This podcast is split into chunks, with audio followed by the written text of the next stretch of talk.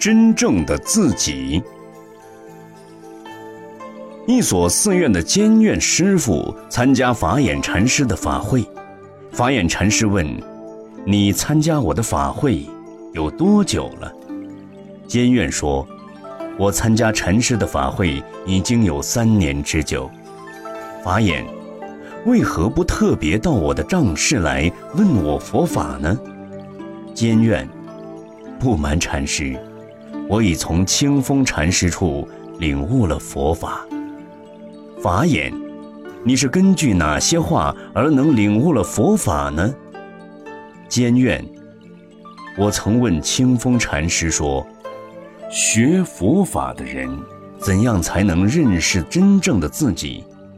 清风禅师回答我说：“丙丁童子来求火。”法眼，说得好，但是。你并不可能真正了解这句话的含义吧？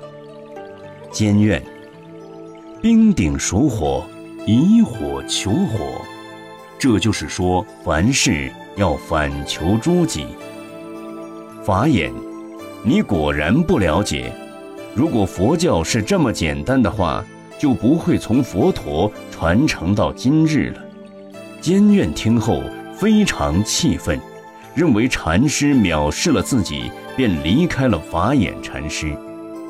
中途他想，禅师是个博学多闻的人，而且目前是五百人的大导师，他对我的忠告一定自有其道理。